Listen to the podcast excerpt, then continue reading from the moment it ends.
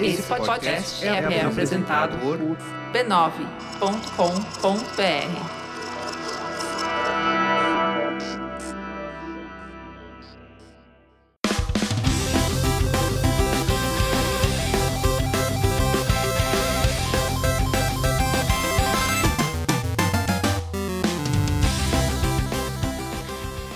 Ao vivo, o Poco Pixel número 71. Eu sou o Adriano Brandão, do meu lado tá o Danilo Silvestre, tudo bom? Tudo bom, beleza? Muito bom. Qual que é o tema de hoje, Danilo? O tema de hoje é O velho é o novo novo. A gente vai falar sobre jogos velhos. Não, isso a gente faz desde o episódio número zero. Mas a gente vai falar por que, que falar de jogo velho é a nova novidade. Por que, que velharia está na moda? Tá na moda, né? Tá muito na moda, é impressionante. É, a gente acabou de passar essa semana, a semana passada, a semana retrasada foram semanas e- que mostraram pra gente o quanto na moda estão as coisas antigas. Anteontem, a gente tá gravando no sábado, na quinta-feira foi lançado o- nas lojas dos Estados Unidos o NES Classic Edition. Na semana retr- retrasada, a Tactoy lançou o Mega Drive, edição ilimitada, olha só que incrível. Tá todo mundo só falando de jogos antigos e você entra nos sites americanos, The Verge, o Polygon, não sei o que. Todo mundo, esse NES clássico é ótimo, os jogos são incríveis. O que, que aconteceu que os jogos antigos voltaram à moda? Tinha filas gigantescas pra pegar o, o- o NES Classic e esgotou. Tipo, as pessoas não conseguiam comprar. Impressionante. A gente vai falar sobre isso hoje. A gente vai falar como que as pessoas estão chegando atrasadas à moda dos jogos antigos que a gente já tá já faz bastante tempo, né? A gente, é gosta de hipster jogo do antigo muito antes de ser legal. Exatamente. Muito antes de ser novo. A gente gosta do velho muito antes dele ser novo. Exatamente. Antes da gente falar sobre a moda dos jogos antigos, a gente tem que falar sobre o que mesmo? Sobre os podcasts da família B9. Exatamente. Os podcasts da família B9 são, não são antigos, são novos, alguns são antigos. Bom, é, é meio confuso, mas são todos muito bons e estão todos na moda. Só levou 71 episódios pra eu acertar. É, tá tudo certo. Agora acertei. Agora você acertou. É, É isso, isso aí. Escuta um, pouco- um pouco Pixel, mas também escutem os outros podcasts da família B9. São diversos, diversos temas. Entrem lá em b9.com.br barra podcasts. É isso aí. Um monte de tema, nenhum deles é doença venérea. Exato. Não, não. É tipo, a gente combinou que não era pra falar a pi- a piada. Mas não tem, não tem piada nenhuma. Não tem piada Não- nenhuma. Não fiz piada alguma. Ah, então tá bom. Se bem que tá tendo epidemia de sífilis. Talvez o Mamilos um dia fale sobre sífilis. Mas aí eu não me responsabilizo. Não é nossa culpa. Não é por mim. Tema. Bora lá.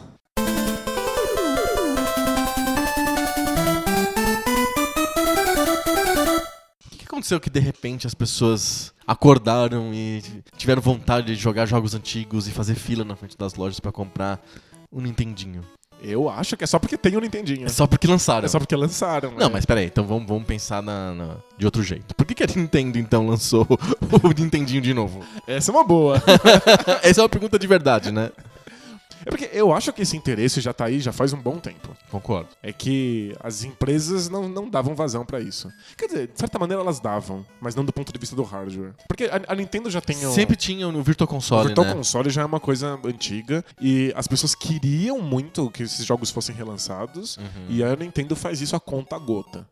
De verdade. Ela cria escassez, né? É, quão difícil é você pegar um jogo de Nintendinho e tornar ele disponível no Virtual Console? É um emulador. É um emulador. E, e ruim. É um emulador ruim. É emulador meia boca. Bem meia boca. Quão difícil é você pegar todo o catálogo do Nintendinho e tornar ele disponível? E- Nada difícil. Até porque eles cobram por jogo. Você né? pa- Quanto custa um jogo no Virtual Console? Então, De 2 a 10 dólares? É, ok. Se você compra muitos jogos, é complicado. Sim. Mas- E, e- e, assim, sendo. Pelo menos pra mim, na minha cabeça, ou você tem. né, Pode ser que eu seja super extremado, né? Mas ou você tem à disposição, sei lá, mais de 100 jogos pra você brincar no Nintendinho, ou nenhum, porque você ter três jogos do Nintendinho virtual dentro do, do teu emulador, do- que graça tem? É, é gente que gosta muito desses jogos. Tem que gostar muito desses jogos. Muito. Mas em todo caso, não é difícil. Você coloca eles lá, deixa eles disponíveis, ganha uns trocados fáceis.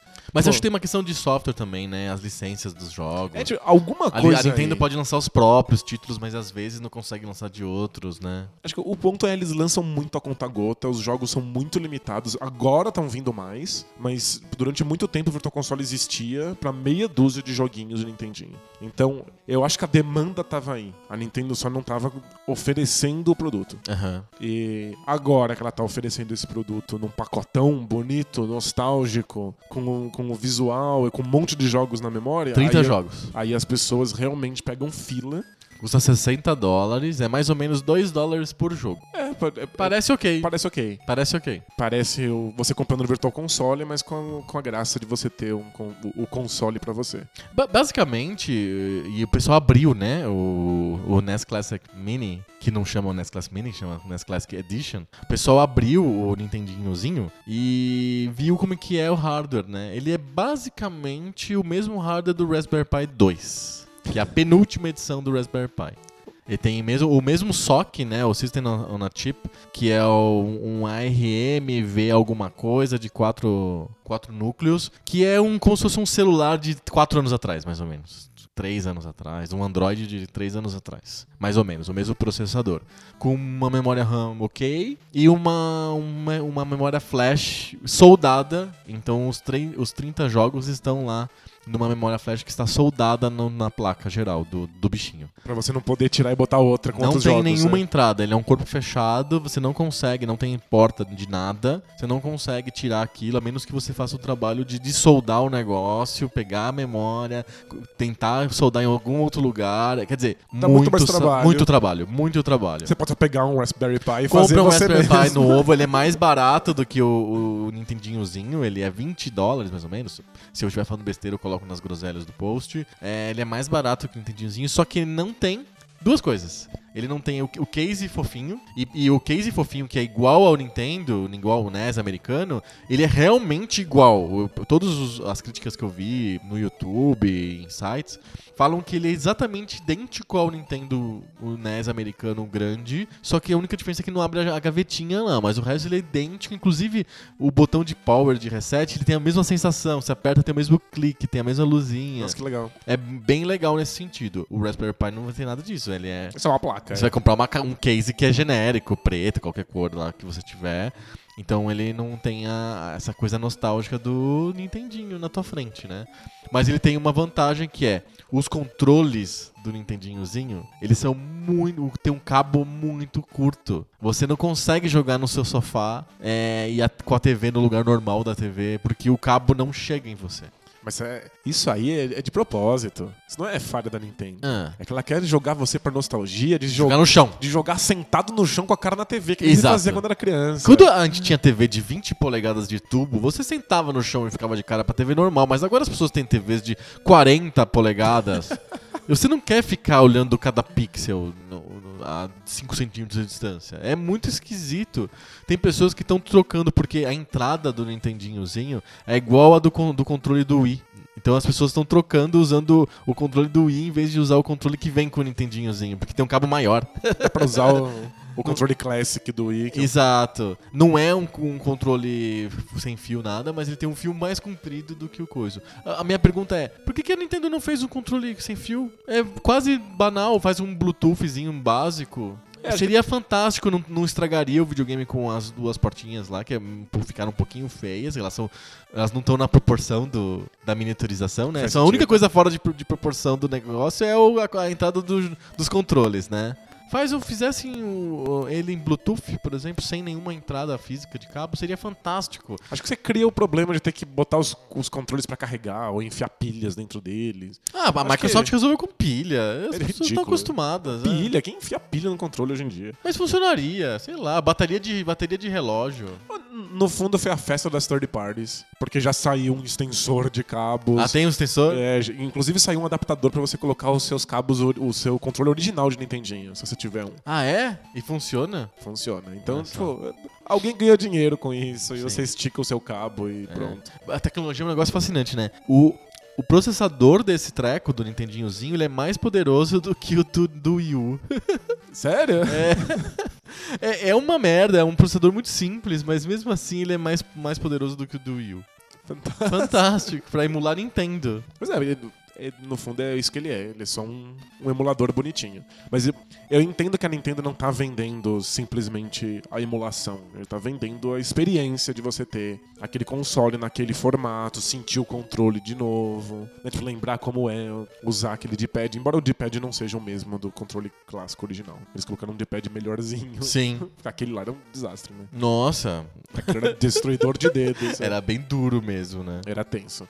Mas é, é- é toda essa experiência. E, obviamente, o fato disso ter sido lançado com tanto alarde e a Nintendo de novo oferecer menos cópias do que as pessoas querem comprar, cria um efeito de que vira a coisa, a coisa que todo mundo quer botar na estante. Sim, é, eles estão. Chama Classic Edition não só porque ele tá retornando a um, um videogame antigo, etc. Mas é também porque tem números limitados, não tem uma quantidade grande de mini consoles no mercado. Então gerou escassez, tem gente vendendo a preços muito mais altos na eBay, por exemplo. Mas a Nintendo faz isso com todos os, os aparelhos, tirando os consoles de mesa mesmo. Sim. É, mas mesmo o Wii, tipo, o Wii, eles produziam muito menos do que, do que a demanda global. Aham. Aí eles fizeram Amiibos. Olha, Amiibos é um sucesso. Também com escassez. Não adianta, você não encontra, porque eles fazem meia dúzia. Uhum. É, 3DS é um baita sucesso, não tem. Não, eles não conseguem produzir. Eu não sei se a, se a Nintendo faz de propósito, porque quer criar o, o burburinho a respeito, Aham. ou se eles simplesmente não conseguem fazer os, os produtos de acordo com a demanda. Sim. É meio estranho. É, mas enfim, lançaram o, o Nintendinhozinho, é, inclusive não é só o Nintendinhozinho que tem, também tem o Famicomzinho. Mas só no Japão. Só no Japão. Nos Estados Unidos vende o, o NESinho e no, no Japão vende o Famicomzinho, que era o que eu queria. Na verdade, se eu fosse comprar um dos dois, eu compraria o Famicomzinho, porque ele tá muito fofo. Assim, o japonês nem, nem ia reconhecer o Nintendinho. Não, nem sabe o que é aquilo. Vai ver o NES Classic e falar: que, que que é isso? Que, que, Que é que é essa, que isso? que é essa torradeira? Sim, mas o, o, o, o Famicomzinho, ele é vinho. é- ele é vinho com dourado e a meio, uma cor meio creme, que é a cor que foi lançado mesmo o Famicom no Japão. Ele é estranho. Ele é horrível, Ele né? é horrível e muito legal. Aí minha pergunta é: será que os controles, os controles do Famicomzinho saem? Porque do original não saía. É, pois é, não sei. Realmente não sei. Mas eu acho que saem. Eles devem ser plugados atrás, como era o, o do Famicom original. Mas. E você consegue encaixar eles na lateral também. Deve vir dois, porque o Famicom original vinham dois plugados ali. Exato. Né? Eu imagino De que o Mini tenha que ver dois, senão você fica só com um preso ali na lateral do, do, do console fica feio, né? Então, vai atrapalhar a harmonia estética do console. O designer da Nintendo pensou o negócio assim: tem que ter dois, tem que ter dois, dois mini. Encaixadinho de controles. cada lado. Exato. Muito fofo também, mas imagina que pra você comprar um treco desse deve ser um. Tem que fazer uma revolução, né? tem, só vende no Japão, já não tem o suficiente pras pessoas lá. Deve ser custar 5 mil reais no Mercado Livre, sabe? Exatamente. Se eu fosse a Gradiente, eu lançava o Phantom System Classic Edition. Seria sensacional. é, o, O mini Phantom System. é o Phantom Systemzinho. É. que também serve como um Atari 7800 Mini. É porque é o mesmo É o formato. mesmo né? formato. É a mesma carcaça. Bom, nessa onda, a Tectoy foi lá e lançou o Mega Drive edição limitada. Só que ele é, não tem, ele, ele pega tudo, todos os exemplos que a Nintendo deu quando lançou o Mini NES e faz tudo errado, faz tudo ao contrário. Não é um mini Mega Drive. Ele tem a mesma carcaça do Mega Drive original. Então é um treco grande. Ele é. É pra quem quer ter um Mega Drive de novo em casa. Ele É. tem entrada de cartucho. Não faz nenhum sentido. Então, eu acho que ele não é voltado exatamente pro mesmo público do que o Nintendinho Não, ele é voltado, ele é edição limitada. Ele é feito pra colecionador. Você, você tem que entrar no site e e na pré-venda. Inclusive, eles fizeram um negócio estilo Kickstarter. Só se tiver o número X de pessoas, eles, eles botam no mercado mesmo, senão eles devolvem o dinheiro. Mas é que o Brasil é completamente maluco pelo Mega Drive. Ok, isso a gente sabe. Então, várias pessoas têm os cartuchos delas em casa. Tem gente que coleciona esses cartuchos de Mega Drive até hoje. Muita gente. Muito mais do que o, o, o fã doido que guarda os cartuchos do Nintendinho no porão. não, não, no Sabe? Brasil sim. Então, tipo, como no Brasil isso é muito forte, faz sentido você lançar um console que você possa encaixar o seu cartucho É, você acha? Eu Não era melhor lançar o Mega Drive 4? Mas eu- já existe o Mega Drive 4, Cinco. 5, 12. é. Isso, um- um Mega Drive modernizado, não uma versão que apela para a nostalgia. Eu acho que eles estão apelando pros dois públicos. É Eles- um Mega Drive novo, caso alguém queira comprar, porque é impressionante quanto vende Mega Drive no Brasil. Eu tava vendo os números da, da Tectoy e o Mega Drive vende mais ou menos umas 150 mil cópias por ano Sério? no Brasil. É. Ainda vende em Ainda- 2016? Ainda vende, 2016 vende umas 150 mil cópias por ano. De qual, qual edição? Aí tá, a última edição, que inclusive é uma edição consideravelmente feia, assim, um azulzinho com Sonic É, desenhado então, na é, frente. essa é uma versão feita para é, consumidores de baixa renda terem um videogame. Exato, e O, esse edição limitada não é pra isso. Ele é igual ao anterior, ele, ele é caro, ele tem entrada de cartão SD. Então, você tem noção que 150 mil cópias é quanto vendeu o PlayStation 4 no Brasil? Sim, mas o, ano? Mega Drive custa quanto? Esse Mega Drive azul do Sonic? 200 reais. Não. E o do PlayStation, PlayStation 4 custa quanto? 3 mil? Não, eu, eu entendo isso. Mas é que é óbvio que o Mega Drive é um sucesso absurdo e que ele é uma porta de entrada monstruosa. Perfeito. E que as pessoas têm seus cartuchos em casa. Então, tipo, eu, eu acho que o, o novo Mega Drive Classic, ele quer ser esse novo console que as pessoas continuam comprando há muitos anos E apelando pro pessoal da nostalgia. e apelando pra nostalgia. Talvez as pessoas que queiram comprar esses consoles, porque eles continuam comprando pra dar pros filhos e tal, prefiram comprar ele com a carcaça original. Simplesmente porque agora está legal.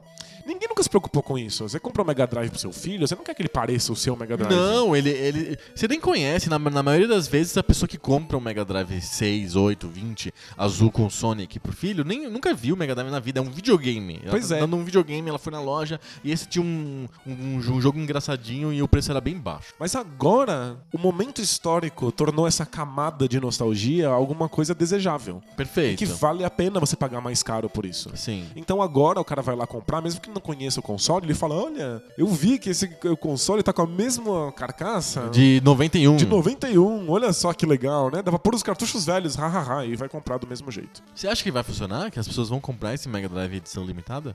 Elas compram outro Mega Drive, a É que eles são 150 públicos- mil cópias por ano, acho que sim. Ah, não, eu, eu não boto tanta fé, não. Por causa do público. Você acha que não é o mesmo? Não é, não é o mesmo público. É, vai falar com a gente esse Mega Drive novo da Tectoy. Vai falar com os caras que gostam de, de jogos antigos, com a cena old gamer. Não vai falar com o consumidor de baixa renda. Ele é caro, ele custa 400 reais. E, e ele tem. e o problema dele é que ele não apela pra nenhum dos dois públicos. Ele não apela pro cara que precisa de um videogame. Ah, é, acho que. E ele não apela pro, pro colecionador nostálgico, porque ele tem vários problemas. Ele tem. É, ele não tem saída, ele não tem saída HDMI, por exemplo. Você tem que ter uma TV com uma entrada áudio vídeo AV. Pô, as pessoas, os colecionadores, na maior parte das vezes, são adultos que têm renda e que tem que ter uma TV HD em casa, sabe? E, e não vão querer plugar uma. Ter que ter um. Às vezes ah, tem TV TVs que não tem nem entrada. Acho que a minha TV lá em casa não tem entrada de AV. Eu vou precisar de comprar um adaptador pra colocar o treco. Do ponto de vista da qualidade de imagem, a diferença não, não vai existir. Não, na- a, a diferença não existe. Tipo, é, tanto faz. Mais ou menos, porque assim, o, a saída do Nintendinhozinho, ela é HD. Só que a- o emulador coloca a imagem dos jogos antigos da, de um jeito adaptado pro HD. Aí você pode até escolher, tem uma configuração que você escolhe. Você quer Pixel Perfect, então o jogo fica quadrado. Porque lembra, o, o Pixel, ele, ele, ele, é, ele é teoricamente quadrado. Ele, ele é um ponto Ele é um quadradinho. ele é né? um ponto que tem dimensões quadradas direitinho. Mas as TVs antigas de tubo eram 4x3. Elas não eram quadradas, elas eram ligeiramente retangulares. Então o jogo fica ligeiramente retangular e a gente acostumou com isso. Mas no, no se você for olhar o software, aquilo lá não é retangular, aquilo é quadrado. Então se você quiser jogar no Nintendinho o modelo Pi- Pixel Perfect, em que o pixel é um pixel, ele fica quadrado na tua tela. Aí você pode jogar pra 4.3 pra ficar igual o que era quando você jogava quando era criança. Aí ele fica ligeiramente retangular. Isso. Se você quiser um pouco mais... deformado, assim. É, ligeiramente deformado, que é, o, que é o, é o, é o jeito que eu acho certo, porque aos poucos os game designers foram fazendo o jogo para o deformado. Exato, eles se acostumaram com a deformação. Isso, né? eles usaram a deformação a favor deles. E tem a opção de você jogar com é, um filtro, um CRT shade, assim. Fica igual uma TV de tubo, com o scanline, sabe? Sim. É, você consegue jogar emulando esses três modelos em HD. Então a saída do Nintendozinho é HD. Ele emula essa imagem antiga. Quando você pluga um AV, você está jogando pra, pra aquela resolução intermediária entre o SD e o HD, que não é que a TV vai ter que fazer essa emulação pra você. É a TV que vai ter que se adaptar. Se você tem uma TV é, HD, por exemplo. Você não tem nenhum tipo de controle sobre qual, Nenhum. como vai ser a imagem. Nenhum, é uma saída né? analógica. é a saída analógica. Então, o, parece que o, esse Mega Drive ele tem esses problemas. Tem gente levantando se que ele tem ah, o som é igual ao do Mega Drive antigo, porque parece que tem menos canais do que o do que o Mega, Drive antigo, porque o hardware não é o mesmo do Mega Drive, é outro hardware. Segundo a Tectoy, não se fabrica mais Aquele o hardware. hardware. da época. Então eles tiveram que fazer outro hardware, só que não tá claro e até porque ele não foi lançado ainda, então ninguém pegou no negócio, como que é, se é emulação ou não, o que que que tá acontecendo dentro, do, dentro daquele track. Eu acho que não é emulação, eu acho que ele é um, um hardware novo com retrocompatível. É pelo fato de que ele aceita os cartuchos originais, É, pelo menos uma parte do que ele tá fazendo não deve ser emulação. É, eu imagino que não. Então, Mas é complicado, porque se você faz um hardware um pouquinho diferente, a experiência já não é idêntica ao Exato. que você tinha antes. É, o Nintendinhozinho, por exemplo, você consegue ter save state. Tem quatro save states por jogo. Só com emulação você consegue fazer isso. Então, tipo, o, o Mega Drive novo aí, velho, ele, ele fica deficiente pra, pra colecionador. O colecionador, o, o cara que é da cena old gamer, o cara que nem a gente, esse cara vai ficar muito decepcionado, porque ele é como se ele tivesse ido no, no- na Santa Efigênia, na Feira dos Pássaros, sei lá, em qualquer lugar na cidade onde vende é, videogames antigos, sebo de videogames, ele compraria um Mega Drive com Então. exatamente o mesmo, os mesmos problemas, as mesmas deficiências, só que original. É que eu acho que a, a gente precisa separar os dois tipos de old gamer colecionador que existem. Tá, vamos lá. Porque existem aqueles que estão interessados nas- na, nova tecnologia, que querem a entrada HDMI, que querem ter controle sobre isso. E Mas só querem um jogo, e- o jogo antigo. e fazer o save state, mas querem jogar o, O Mario 2. O, Mario 2. É só isso. Então você quer as novas vantagens que a tecnologia oferece, mas você quer o mesmo software. Perfeito. Existe um old gamer colecionador que quer exatamente a mesma experiência. O hardware antigo. Ele quer ver como é que o hardware faz isso. E as pessoas que realmente se dedicam a isso percebem as coisas que a emulação não faz exatamente igual. Aham. Eles querem o mesmo hardware, eles querem o mesmo controle, eles querem exatamente aquilo que eles tiveram antigamente. E aí, eles preferem comprar um Mega Drive antigão no sebo, Isso. que é caro pra caramba, É claro. é bem caro. E você não tem a garantia da qualidade do, do, De, do do funcionamento, se tá funcionando bem. Exato, ele pode estar ruim, ele pode estar cheio de pó, ele pode estar com o controle meio lascado. A, a solda tá soltando. Exato, tipo, não, não é uma coisa simples. Se você pode comprar um Mega Drive velho, só que novo, com- garantindo que os, todos os componentes são novos e que eles estão em perfeito estado, vários colecionadores escolhem isso. Eu vi um monte de gente comentando, não brava porque o, o Mega Drive não tem entrada HDMI, mas brava porque não tem certeza se o chip de som vai fazer exatamente o mesmo barulho. Exato. Porque é. eles querem essa experiência do console original. Então, tipo, é, tem gente que não tá pouco se lixando se vai dar pra fazer save state. Eles estão preocupados se o console é idêntico Uhum. ao que ele era antigamente. Então acho que existem esses dois públicos. Mas esse segundo público que você falou, ele não é atendido pelo, pela Nintendo, por exemplo. O Nintendinhozinho não serve pro cara que quer comprar o Nintendo no sebo. Concorda comigo? Ele- Concordo, não. ele, é, ele é feito pro entusiasta do software e pra nostálgicos hipsters em geral. Exatamente. É pra caras que têm mais de 20 anos, mais de 25 anos, com renda e que gostam de coisas antigas, gostam de tecnologia e que acham o Nintendo uma coisa, um, um Nintendo original, o NES, uma, um hipsterismo divertido, bacana pra colocar na sala. Isso, é- Isso, é, o a Nintendo atende esse público. não é um público do colecionismo, da experiência idêntica. É um público que quer ver uma nova tecnologia legal A- fazendo aquilo que ela já conhece. Perfeito. A É. Tectoy, ela não atende o cara do colecionismo, porque o hardware do Mega Drive novo não é o mesmo, certo? Provavelmente vai ter algumas diferenças. Não, a, a Tectoy já falou que não é o mesmo. Que não, não fabrica mais o mesmo. É, é outro. A- o, o- não, não tem as facilidades modernas, não, não é um objeto de decoração legal, porque ele é grande, desajeitado, como era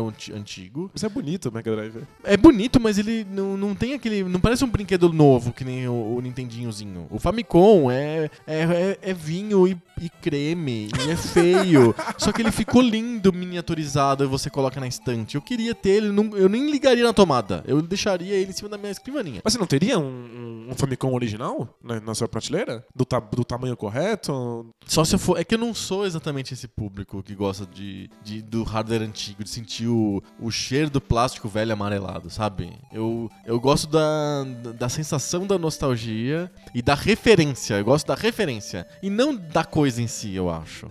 Eu não tenho muita vontade de ficar me embranhando no sebo lá e achar lá um Famicom original e, e abrir, e tirar, tirar o pó e passar ó, protetor de circuito impresso de novo nele, sabe? Essas coisas que o pessoal faz. Botar ele de molho numa, naquela substância louca pra tirar o amarelado do Exato, exato. É, Tipo, eu não, eu não tenho isso aí. Eu gosto da referência. Eu gosto da camiseta, eu gosto do Poco Pixel, eu gosto do Nintendo miniaturizado novo. Que é uma brincadeira, é uma piscadela, mas não é exatamente uma coisa arqueológica. Entendi. E eu acho que o Mega Drive não é nenhuma, nenhuma das coisas. Ele não, tá, ele não tá se encaixando em nenhum lugar. Ele não é pro cara hipster que quer ter na, na estante e jogar na TV de, de- de, é, moderna do cara. Ele também não é igualzinho o Mega Drive antigo que o cara compra no sebo e tira o pó. Ele não, não tem as conveniências. pro- não é também pro, pro consumidor de baixa renda. Ele- não sei pra, pra que serve esse Mega Drive novo, na prática. É, eu acho que ele é simplesmente a, a tentativa à brasileira, sabe? Aham, é do jeito que, dá- que deu. Exato. O, o colecionador que quer o mesmo hardware original, ele vai falar, tipo, é, é, é caro comprar um Mega Drive lá dos anos 90, eu vou comprar esse mesmo. É, o hipster fala assim, ah, eu quero jogar um Sonic, acho que eu vou com esse, é bonito.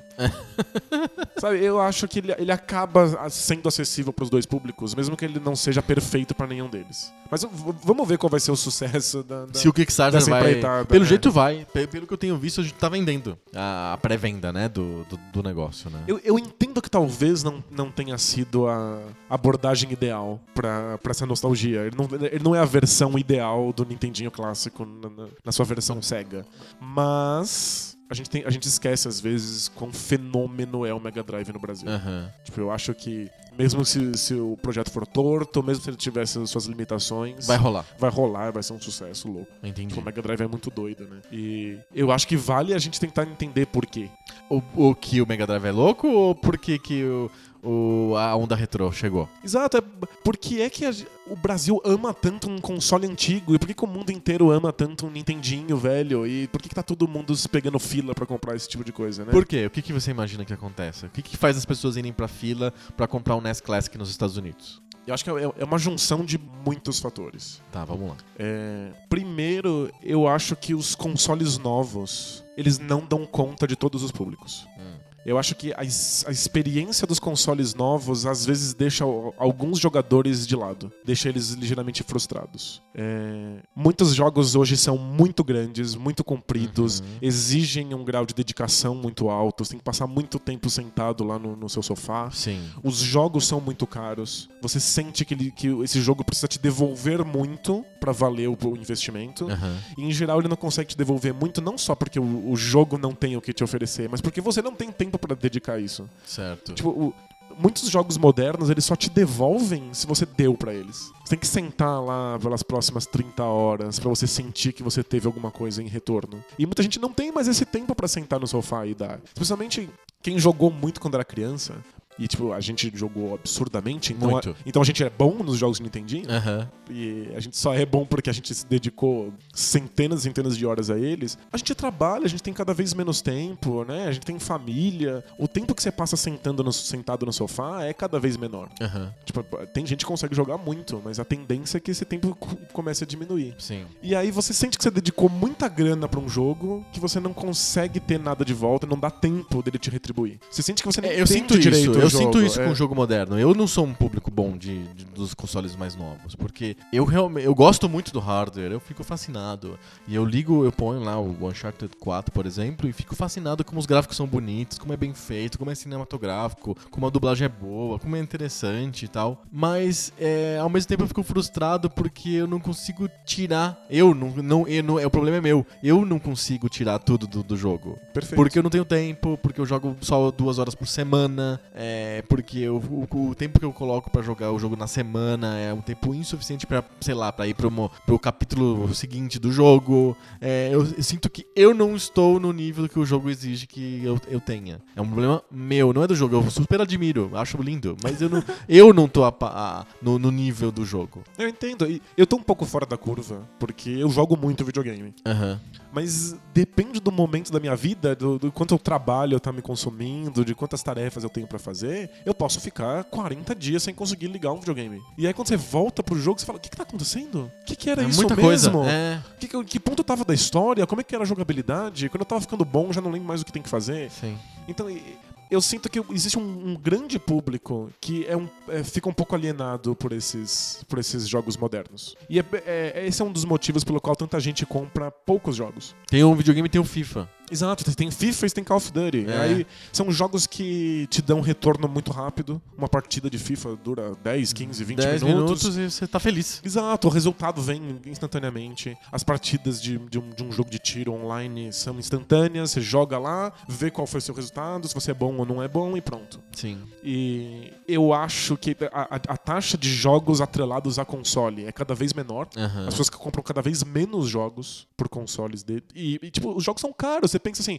eu quero, 200 reais. eu quero comprar um jogo, mano, esse jogo vai durar pra mim pra sempre. Sim. E tipo, ele tem que me dar recompensa. Se, ele, se, se for um jogo que só vai me dar recompensa daqui a 40 horas, eu não tenho isso pra dar. Então eu, eu sinto que os consoles antigos, eles são interessantes por causa disso. É, não só os jogos são mais baratos, é, mais curtos, eles te dão recompensas Imediatas. imediatas. Você joga uma fase de Mario e tá ok. Você pode inclusive jogar a primeira fase milhões de vezes. Aliás, todo mundo joga a primeira fase milhões de vezes. Pois é. Porque o jogo foi feito pra isso. Você liga, você tem, mesmo que você já tenha chegado na fase 7, você tem que jogar a fase 1. Então você fica muito bom na fase 1. A fase 1 é, é como se fosse tua língua nativa, assim. Exato, e inclusive você acaba saindo bem nela e isso corta a sua sensação de frustração. Sim. Tem muita gente que fala pra mim, eu, eu gosto de jogos que são difíceis ou que falam de temas pesados, que são incômodos, que me levam pra lugares que eu não conheço. Aham. E muita gente diz pra mim assim, não, eu, já, eu fiquei a semana inteira frustrado, eu não vou sentar as minhas duas horas no, no, no sábado pra jogar Pra ficar mais pra frustrado. ficar mais frustrado ainda.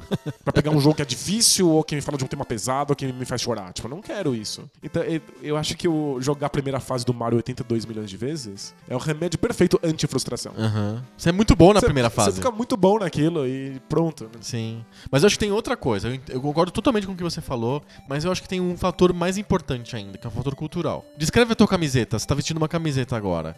Como que é a tua camiseta? É, ela tá escrita Never Forget, que é nunca se esqueça. E aí tem o, o desenho do ET, do Atari. Aham, É o pixel do ET, né? O, é o sprite do personagem do ET no jogo. Exato. E aí com o endereço onde todos os cartuchos do ET foram enterrados no, no, no deserto, lá em Isso. Alamogordo. Alamo Gordo é Novo México, né? Exato. É um, é um aterro e então, os cartuchos foram enterrados lá desde 1983. E a minha camiseta? Que- como que é a minha camiseta?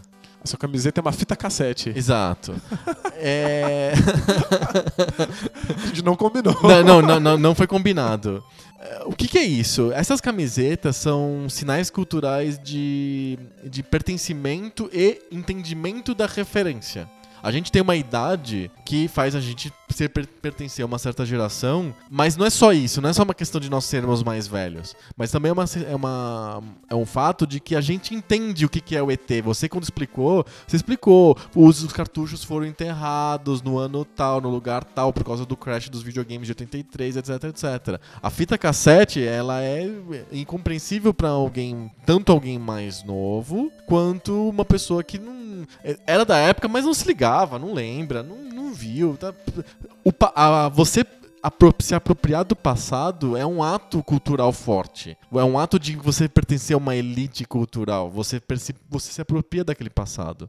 Pessoas é, ficam rapidamente fora desse, dessa elite cultural quando elas se esquecem do passado, vivem totalmente o presente. Elas só estão interessadas na moda do momento, só estão interessadas no que acontece agora. O, o cara que se apropria do passado e, e gosta de cu- cultivar essas referências, mostrar para as pessoas que gostam do ET ou da fita cassete, tá se colocando numa elite cultural diferenciada, tô usando o termo chavão, é, do que as pessoas que estão vivendo a moda, vivendo o presente estão. Então é, criou um hipsterismo hipsterismo do, do passado pop. Cria um pertencimento Exato. que não é um pertencimento de alguma coisa que tá plenamente acessível a todos. E tá inacessível. Na verdade, tá inacessível. O ET tá inacessível. Pra você poder jogar o ET do Atari, tem que fazer alguma, alguma coisa que a maioria das pessoas não consegue fazer.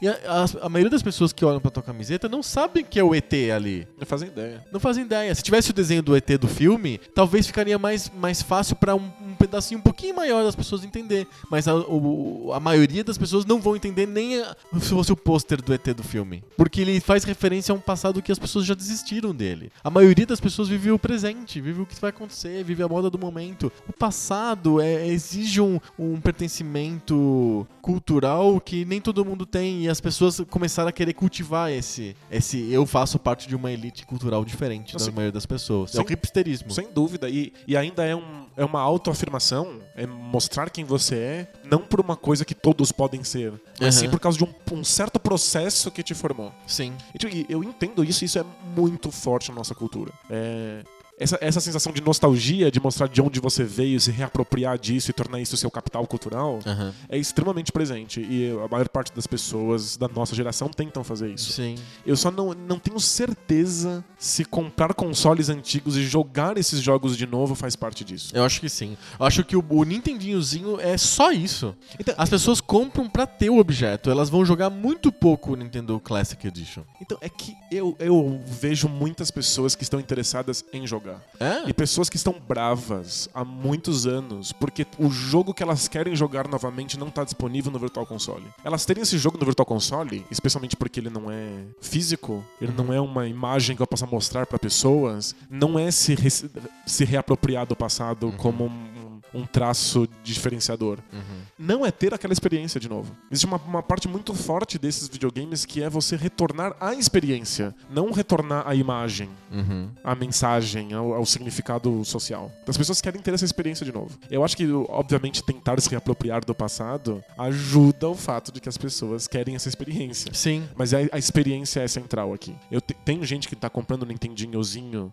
pra botar na prateleira? Eu imagino que sim. Acho que a maioria. Eu tenho muita gente querendo jogar essas coisas. O- o- basta ver quantos são os downloads mensais dos jogos clássicos de Nintendinho no Virtual Console. Aham. Basta ver, tipo, quantas pessoas baixaram o, o novo emulador de Mega Drive oficial que foi lançado no Steam recentemente. Ah, tem o emulador Sim. oficial, Saiu agora oficialmente. e mas os ROMs. Então, eles vêm os ROMs dentro de um pacote. E são oficiais.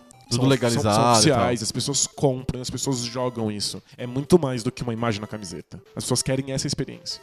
E concordo. Eu, eu acho que tem as duas coisas. Sim. Acontece as duas coisas ao mesmo tempo. Acontece de eu querer colocar um case de Game Boy no meu iPhone. E de eu querer vestir, vestir uma camiseta de controle do Atari. E ao mesmo tempo eu também quero ter a experiência de jogar o Superman do Atari ou, sei lá, o Pitfall. É, As pessoas botam o case do Game Boy no, no celular e isso é uma referência. Olha só, eu sei o que isso é. Eu- é exato, eu pertenço a uma- um grupo de pessoas que entende o que que é isso. E inclusive eu vi um, um vídeo no, no, no YouTube de consoles antigos sendo apresentados pra pra crianças.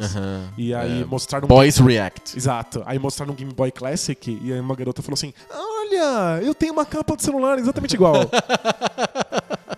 Então, tipo, ela tem porque é legal, porque é bonito, porque é cool. Ela nem sabe que ela está se reapropriando do passado. Mas muitas, muitas pessoas estão. Ao mesmo tempo, muitas pessoas têm emulador de Game Boy nos seus Androids. Porque as pessoas querem ter aqueles jogos. Uhum. E aí, é, eu já falei, eu acho que é porque a A experiência. experiência é legal. A experiência legal, ela é mais Acho que junta as recompensadora. duas coisas. Junta totalmente as duas coisas. E existe também uma, é, acho uma terceira coisa, que inclusive é um dos motivos pelos quais o Poco Pixel existe, a gente já falou disso anteriormente, que a história faz uma certa curadoria. Aham. E a nossa memória faz uma certa curadoria. Então, tipo, quando eu compro um jogo novo, É, eu não sei o que tudo incerto, eu não, exato. eu não sei o que é esse jogo, eu não sei se ele vai ser recompensador, eu não, vai ser- não sei se vai ser uma merda. Pagar 200 reais no jogo é sempre um calafrio, ele pode ser uma porcaria. Inclusive, eu acho que isso é sintoma. Isso é causa do, do sintoma que são as pessoas defendendo até a morte jogos novos ou consoles novos. É Mesmo que o jogo seja uma merda, porque você gastou uma grana nisso. Uhum. Tipo, você compra jogos de 200 reais meio às cegas. Você não quer depois admitir que o jogo é uma bosta. Esse jogo precisa ser bom. E aí você vai lá e nos fóruns e nos comentários. É muito bom, internet, muito melhor que o outro. É muito melhor do que o outro, etc. Mas é, os jogos novos são incertos, você não sabe o que ele vai te dar. E aí os jogos velhos, ou você se lembra, você sabe que você jogar de novo Super Mario World vai ser divertido. Você sabe que vai ser, não vai ser uma experiência frustrante, você sabe que a dificuldade está adequada porque você sabe jogar. Ou a história já fez isso por você. Pode jogar Mario 64. Vai na fé. Você nunca jogou? Pode jogar, funciona, Ele, joga ele passou o teste do tempo. Exato. E acho que as pessoas sentem essa tranquilidade de Aham. retornar a esse ponto. Sim. É, visitar os clássicos é sempre confortável, é sempre gostoso. Você vê, sei lá, Mona Lisa, você sabe que aquilo é aceitável, que aquilo é bom e que aquilo vai ser reco- é, reconfortante e recompensador. Mesma coisa com filmes clássicos. Você sabe que você vai assistir uma coisa boa, que tá com thumbs up de todo mundo e tal.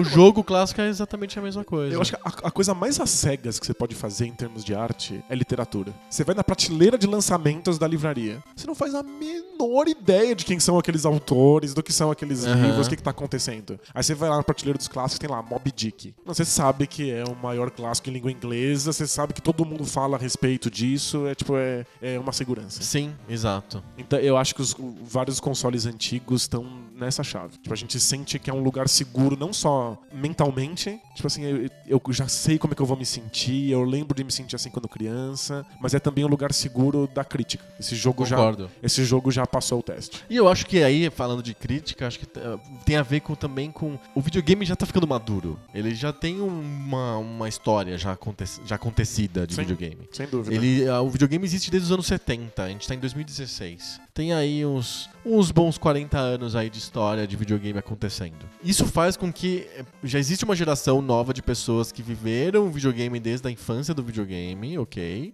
Mas também já tem uma carga de significados e uma carga de, de mudanças, de revoluções, de, de trocas de conceito dentro da história dos videogames que faz ser um assunto interessante também. Sim. E aí tem pessoas que começam a se debruçar sobre isso, sobre esse tema. A gente mesmo aqui no Poco Pixel, a gente acha o tema da história dos videogames fascinante. A gente quer entender. Não é só um jogo legal, não é só uma- um significado, um signo que eu ponho na minha camiseta, mas é também uma história fascinante que eu quero desfrutar. Não, sem, sem dúvida. A gente sempre tentou esquivar o máximo possível, dentro do possível, porque a gente tá falando de jogos antigos, da nostalgia pura e Sim. simples. E eu sinto que hoje existe espaço para um jogador novo, um adolescente que esteja jogando videogame, ele olhar para um, um certo tipo de jogabilidade, para uma certa maneira em que o puzzle acontece, para uma, uma certa dinâmica dentro do jogo que faz ele se sentir de uma maneira específica e pensar assim, de onde isso veio?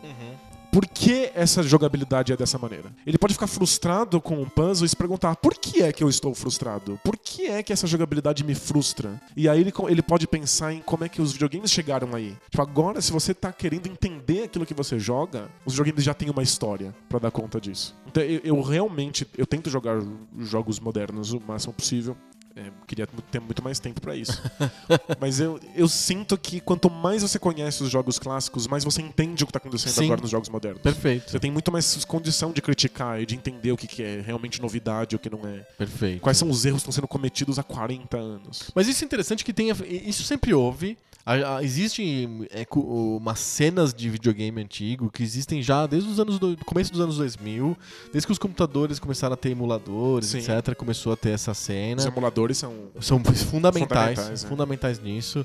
É, eles, o, videogame tem essa característica de ser é, software e aí você consegue preservar a história de um jeito perfeito. Os, os códigos e o- os binários dos jogos estão à disposição da gente, mesmo que as fitas cassete e os, e os rolos de papel perfurado e os cartuchos tenham se quebrado e não funcionam mais, o software continua. Perfeito. Então- às vezes, É, ah, tem, Tem- tem casos que foram, foram perdidos. tem jogos que a gente não tem mais. Não tem mais. é.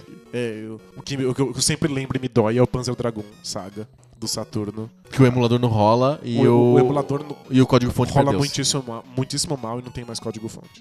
não dá pra remasterizar. por Exato. É, teria que fazer de novo, cara. Tem que realmente fazer, refazer o jogo, né? O que ninguém quer, né?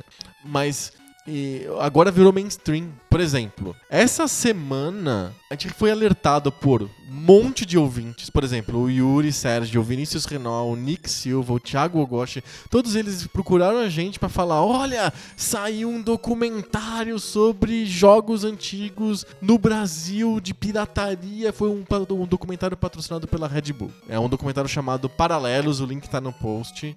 Que é um, é, um documentário, é um documentário em três, três capítulos curtos, de 5, 6 minutos, que contam em, em paralelo, usando o nome do, do documentário, a, a história dos videogames do Brasil e a história de como que o brasileiro se virou para poder jogar videogames. Estando num país periférico, pobre, sem acesso às coisas, como que o brasileiro se virou para poder jogar videogame na época. Então ele, o, o, o documentário mostra mais ou menos isso. Então ele é ao mesmo tempo bom pra nostalgia, assim, você vai ver as imagens de jogos antigos na versão brasileira. Mas também ele tenta explicar algumas coisas. Ele tem uma tese dizendo que a pirataria moldou o jeito como a gente lida com os jogos. Aham. Então, ele, eu, eu, na minha opinião, eu assisti os, os, os três filminhos. Na minha opinião, ele, ele, ele sofre porque ele, ele é muito, são vídeos muito curtos. Ele é um documentário de 15 minutos, 20 minutos no total. É difícil segurar uma É tese, né? É muito difícil. Ele mal apresenta a tese, na verdade. O texto que suporta os vídeos no site da Red Bull, que se fosse que eu poderia chamar de RB, pra não falar o nome da marca.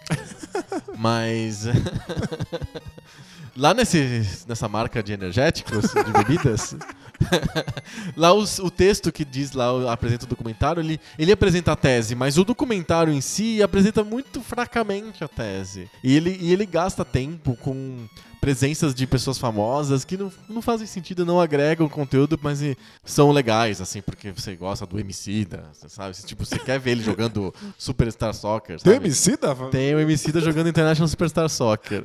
Acho legal. com o Fiote, o Evandro Fiote. Eu gosto do MC da, mas não, não vejo o que, que ele tá fazendo. Então, ele tá lá e, fazendo presença VIP, assim, no, no documentário, né? Entendi. E aí você gasta segundos preciosos do, no documentário tão pequeno pra mostrar o cara jogando videogame antigo.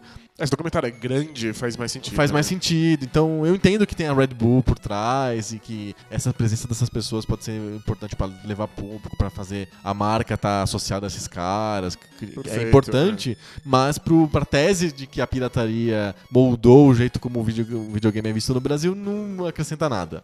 Mas foi feito o documentário, isso que é o mais legal. O que mais me chama a atenção não, é, não são os problemas do documentário e as vantagens, as virtudes do documentário. O que me chama mais a atenção é que ele foi feito. Alguém resolveu falar, fazer um documentário sobre jogos Justo, é. brasileiros, sobre as adaptações que a Taito fazia no Brasil dos fliperamas pinball, sobre os caras da Gradiente, da Tectoy. Eles fizeram um encontro do engenheiro da, da, da Tectoy com o engenheiro da Gradiente. Legal.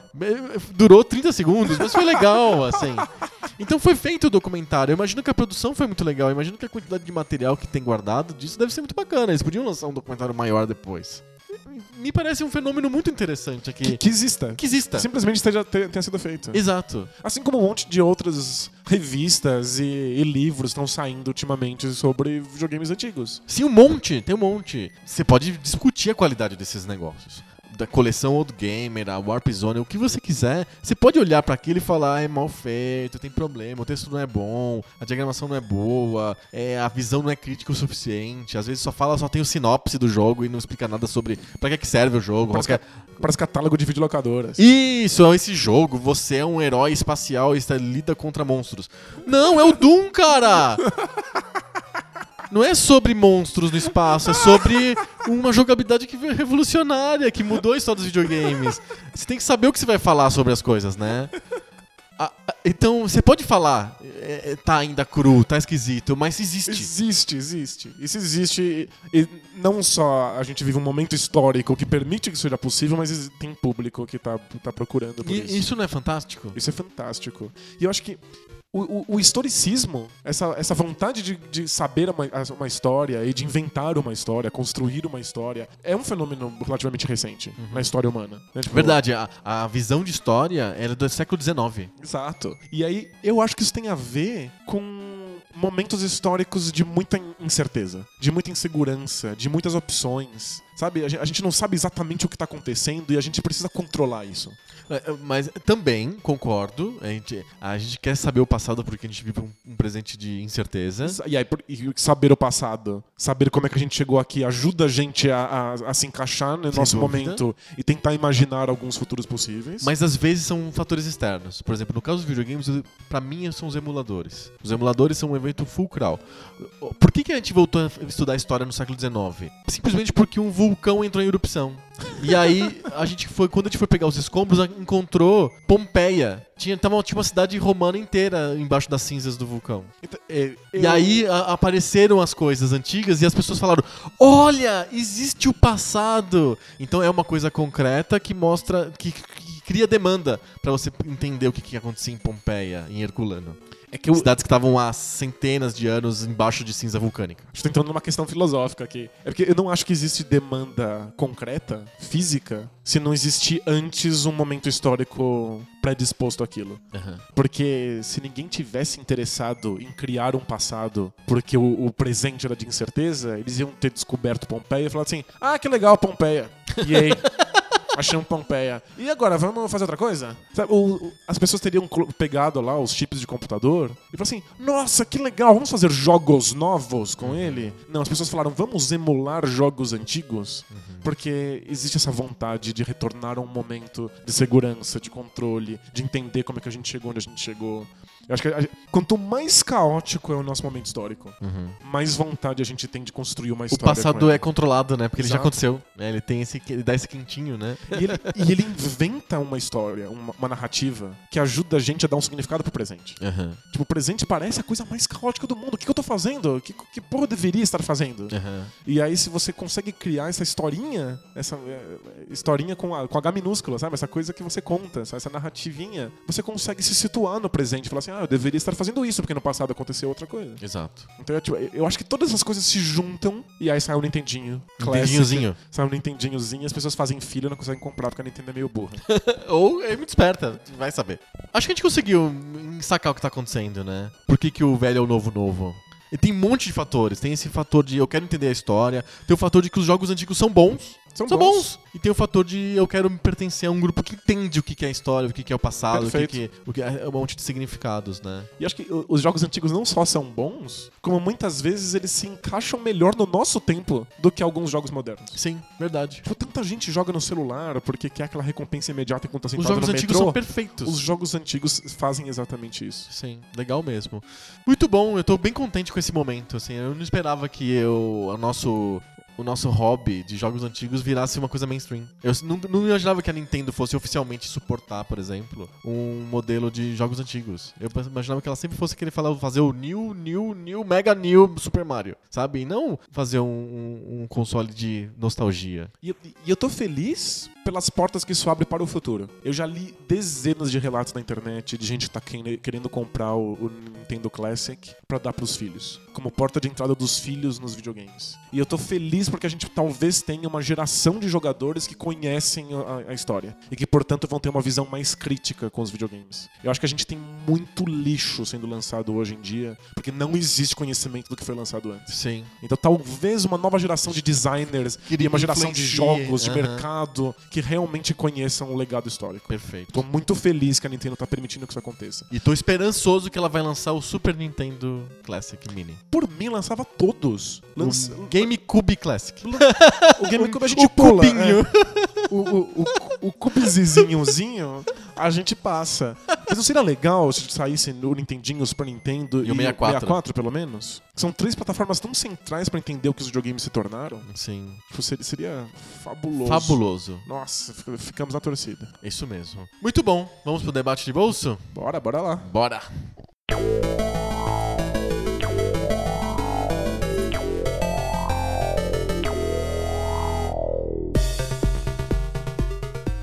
Debate de bolso. Aquela sessão do nosso podcast que a gente para de falar de coisas antigas, de nostalgia e de hipsterismo e tem que encarar o duro presente e o ca- cabuloso futuro. E um presente extremamente caótico. Não é? Que difícil. politicamente bizarro. Exato. Toda semana um de nós traz um tema de não videogame místico pra mesa, pra gente de- debater e discutir. A gente reveza, essa semana é o Danilo. E, e essa semana tá fácil, hein? Essa semana tá fácil. é. A gente vai falar, talvez não diretamente, mas Aham. a gente vai falar sobre a eleição do Trump. Eleição do Trump? Isso. Ó, eu trouxe uma coisa pra você. Já? Sim, nem, come- nem começou o tema, já tem coisa. Tem um presente pra você. Saca só que legal.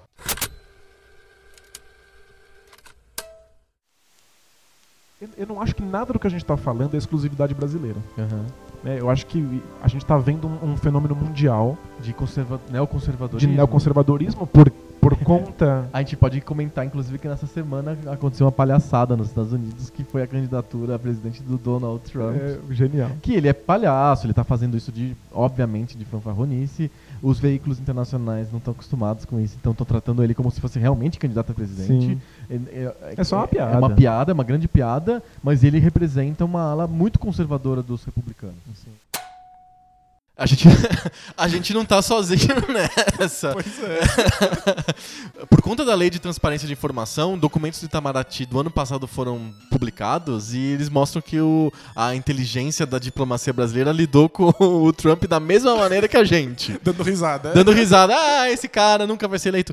O, o- eu peguei vários jornalistas essa semana que resgataram tweets antigos deles de- do ano passado dizendo assim: não é pra levar a sério, o Trump é um palhaço, isso aí é só piada. Acho que Todo mundo se ferrou foi nessa. a Time ou o New York Times que mandou uma carta para seus assinantes dizendo tipo a gente não tratou a campanha com seriedade, a gente Sério? É, a, a gente simplesmente jogou pra fora essa opinião porque ela parecia completamente absurda e olha só o que aconteceu. Então a partir de agora nós vamos tratar isso com, com a seriedade devida e vamos fazer o nosso jornalismo da melhor maneira possível, É. etc. Então, se a, Itamaraty, a imprensa e os analistas tratou desse jeito, então eu não me sinto tão mal de ter tratado desse jeito também. A gente, a- a gente estava com to- todo mundo, né? Exato, é. Erramos todos juntos. Erramos juntos. Mas qual que é a tua pergunta? Então, é, eu queria falar não só sobre o, o momento que tornou Trump presidente dos Estados Unidos, Certo. o que já é uma frase muito engraçada. Bem estranha. Então, como é, que, como é que isso aconteceu e como é que ninguém percebeu que isso ia acontecer, Sim. mas também sobre as primeiras 24 horas depois Aham. da eleição do Trump. Porque surgiram compilações de, É, eu de relatos. onde está chegando. de pessoas que sofreram ataques racistas Sim. e de negros que foram acuados na rua e falando que ó, daqui a pouquinho a gente vai matar todos vocês porque o Trump vai deixar. É da. e da... de latinos que, e- que tomaram gritos na cabeça de volta para o seu país e de islâmicos que pararam de usar O hijab. o hijab e pessoas que tipo, são extremamente religiosas e foram pra escola sem a vestimenta deles porque tinham medo de sofrer ataques. Sim, sim. Acho que essa é a consequência. Essa é a consequência mais importante da eleição do Trump, na verdade, é essa. É, eu acredito que muitas das coisas que o Trump falou durante a campanha, ele não consegue não quer colocar em, em prática, na verdade. Ele vai ter muita dificuldade pra implementar tudo aquilo que ele comentou. que É ele uma falou. democracia, tem que passar por uma, por uma Câmara, tem que passar por um Senado. Exato. Tem O- que, o- não o- pode ser inconstitucional, tem, vai ter que ter uma análise e comparar isso com a Constituição. Exato. Até Expulsar islâmicos do seu país não tá na Constituição, sabe? Não vai rolar. É, ele não, ele não prometeu exatamente isso, mas de alguma maneira eu li o plano os 100 primeiros dias, né? Tem um antes dele ser eleito, ele publicou um como se fosse a- é um eles chamam de contrato de Donald Trump com o povo americano. É muito parecido com a carta ao povo brasileiro. Exato. É... Só que esse é um pouco mais concreto e prático, porque a Carta ao Povo Brasileiro era bem solta. Quem não sabe, a Carta ao Povo Brasileiro é um documento que a campanha do Lula em 2001, um ano antes da, ele- da, da eleição, que foi em 2002, é, teve que publicar na imprensa para acalmar os mercados, dizendo que o, não ia ter a revolução bolchevique, né? Basicamente era Não ia isso. ter estatização dos meios de produção. Exato, né? Então o Lula soltou a carta ao povo brasileiro, que era basicamente a carta a- aos donos do capital brasileiro. E o Trump soltou esse contrato com o povo americano razoavelmente antes da eleição, e esse é um, é um resumo do que ele pretende fazer nos 100 primeiros dias de governo. Por exemplo, rever ou cancelar todas as ordens executivas do Obama. Ordens executivas são ações que o presidente americano pode fazer sem o Congresso. São coisas só práticas mesmo, não tem lei, não tem nada envolvido, são ações práticas. Por exemplo, proibir que é, exista discriminação de gênero no funcionalismo público. Isso o, o, o governo consegue fazer sem lei. Porque Nos- é uma nos- coisa dentro do. Nos, nos Estados Unidos, né? É, nos Estados Unidos, né? É porque é dentro do, do governo, é, uma, é um- uma da máquina governamental, então existe uma certa liberdade de fazer. O, o Donald Trump pode cancelar isso, as, as- as famosas ordens executivas. E mais outras coisas que ele coloca. Eles comentaram que os 100 primeiros dias são pra apagar o Obama, apagar a gestão Obama do mapa. assim. Exato. Mas é muito difícil você ler aquilo e você fala, não, tem muita coisa aqui que é papo de campanha. Campanha é campanha, governo é governo, são, jogo é jogo, treino é treino, sabe? São coisas bem diferentes. Então o que ele fala não é exatamente aquilo que ele vai fazer. Mas o que pra mim é mu- muito complicado é justamente isso. É o, é o precedente, é a válvula de escape que o Trump representa pra uma, pra uma maioria que estava silenciosa, que é a famosa silent, da Silent Majority, que é um- uma coisa que a campanha do Trump explorou muito, que são basicamente brancos de, de nível de instrução é, baixa em, em cidades menores.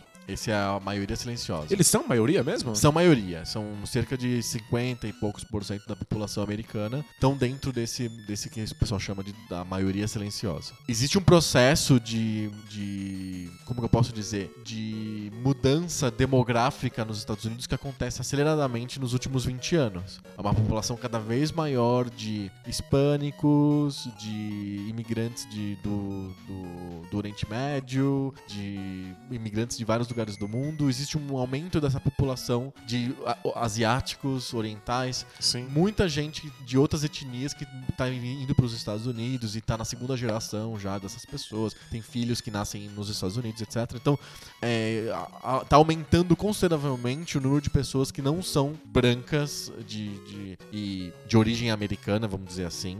É porque essas, essas pessoas de origem americana também já vieram em outras Vieram em outras épocas. Eles né? só estão há mais tempo, são famílias que estão há mais de 100 anos, por exemplo, nos Estados Unidos. Mas não são tão, meu Deus, que longe de serem imigrantes. São pessoas que vieram em mil- 1910, Exato. ou pouco antes, ou um pouco depois, enfim. Mas essas pessoas já são consideradas a, é, como uma minoria em pouco tempo. Assim, vai, vai, eh, o número de hispânicos e de islâmicos e de pessoas do países do Oriente vai ficar maior em algum tempo do que essa, essas pessoas aí. Mas ainda hoje elas são é, maioria e elas passaram por vários processos que a deixaram mudas. Essas pessoas estavam sem voz. Elas, elas perderam os empregos industriais que elas tinham.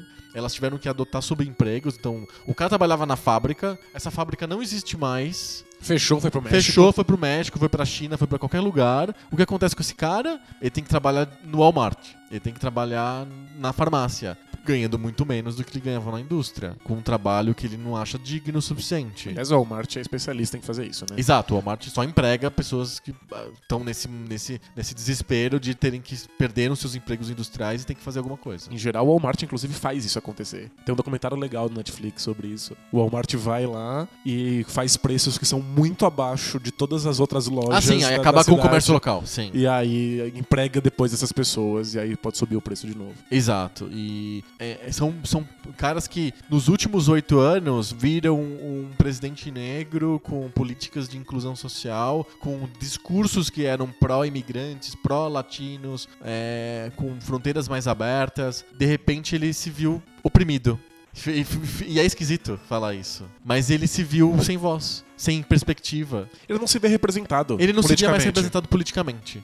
De repente, o Trump aparece como uma, uma, uma- espécie de. Esse cara tá dando voz pra gente. E aí, o mais perigoso é, mesmo que o Trump não faça nada do que ele prometeu, a voz ele já deu. E aí acontece esse tipo de, de, de fenômeno: de pessoas é, xingando hispânicos na rua porque estão falando espanhol. Teve um caso de uma jornalista brasileira que, tava, que mora, em, mora em Arizona, no, em Phoenix, e ela é jornalista do New York Times. Ela chefia a sucursal do New York Times no Arizona. E ela é brasileira e ela tava falando espanhol porque tava falando com uma fonte, conversando com alguém no telefone em espanhol. E alguém gritou do lado dela, um tiozão branco gritou: Speak English! Alguma coisa assim pra ela. E ela ficou super assustada, ela tweetou sobre isso e o tweet puf, espalhou loucamente. E ela disse que ela tá acostumada a falar português com a filha dela, ela só fala em português com a filha dela o tempo inteiro e nunca tinha acontecido isso. Mas é que o Trump deu voz pra essas pessoas. Ele legitimou a Ele posição. legitimou a posição. É, é isso. Esse, foi o, esse é o problema mais prático que a gente vai perceber nos próximos dias, nos próximos meses, nos próximos anos nos Estados Unidos é essa minoria, essa que era essa maioria que era silenciosa, ela ganhou voz, ela ficou vocal. Agora ela pode explicitar isso. Então ela pode pichar a parede. As pessoas podem, tinha um, tem um cara que é um engenheiro indiano do Google Na Califórnia, o estado que foi amplamente pró-Hillary, ela ganhou com uma margem muito grande e é por isso que ela vai ter mais votos no popular do que no colégio eleitoral, Uhum. porque nesses estados em que ela ganhou, ela ganhava com Uma vantagem uma absurda. vantagem absurda, mas isso não faz diferença pro modelo de colégio eleitoral. É um modelo esquisito em que O cara é eleito com menos votos. é. é, é, é, exato, e se você ganha com. Se você ganha o estado, a Califórnia, por exemplo, com uma vantagem de 20 milhões de votos, uma vantagem de um voto, você leva os mesmos eh, delegados para o colégio eleitoral. Sim. Tanto faz. A margem não faz diferença nesse caso. Então, na Califórnia, que era um estado azul, que eles chamam, um estado democrata, o, um- o cara tava no, num posto de gasolina, colocando gasolina no carro, passou um carro um- com caras de, é, de boné Trump e gritaram pro cara: vai pra casa, Apu. É. Porque ele era indiano. Então, ou aparentemente indiano, né? É, Eu, então, eu vi a- as filmagens num- numa sala de aula de um adolescente negro que simplesmente os colegas levantaram e mandaram ele voltar a colher algodão e depois voltar pra África. E aí ele tentou brigar com os caras e to- todos os adolescentes tiraram o celular do bolso e começaram a filmar isso. Sim. Então, é, a gente vai começar a ver esse tipo de coisa com mais Exato, frequência. legitimou. Então essas pessoas que estavam se sentindo sem voz e sem representação e acabaram votando no Trump e o fato dele ter ganho fez com que essas pessoas percebessem que eles estão em maioria. É e eu- aí elas ganham voz, elas ganham legitimidade. Quando você sente que o discurso é majoritário, você não tem mais medo de colocar ele pra fora. Exato. Quando Inclusive, você sente que o seu discurso é minoritário, você tem Exato. cagaço. Eu não vou falar mal do Corinthians, no meio da torcida do meu Corinthians. torcedor do Corinthians, mas se eu sentir que eu tô entre palmeirenses, eu falo mal do Corinthians e tudo bem. Exato. Eles estão sentindo que eles estão entre o, o time de futebol deles. Exato. Então você pode mandar o cara colher algodão. Inclusive, essa sensação de minoria fez com que as, as pesquisas eleitorais fossem distorcidas. Então a gente viveu um ano de campanha nos Estados Unidos, que as campanhas são muito longas, elas têm primária. Nossa, é É insuportável, né? É, e as pesquisas foram dando consistentemente que a Hillary ia ganhar. Ela iria ganhar, ela tinha margens boas nos estados como Pensilvânia, como Wisconsin.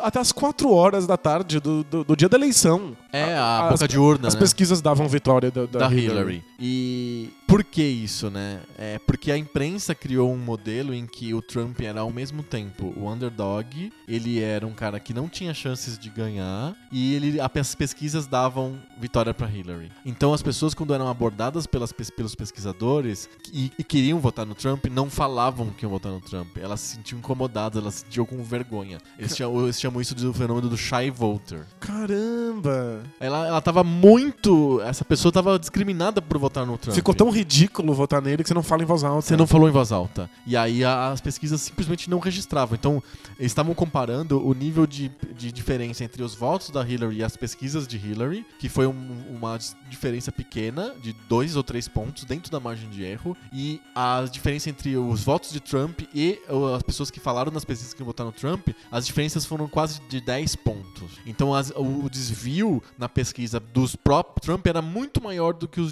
o desvio dos pró-Hillary. Os Perfeito. pró-Hillary estavam dentro do padrão. Os pró-Trump eram totalmente fora do padrão. As pesquisas não conseguiram ver e todos se enganaram.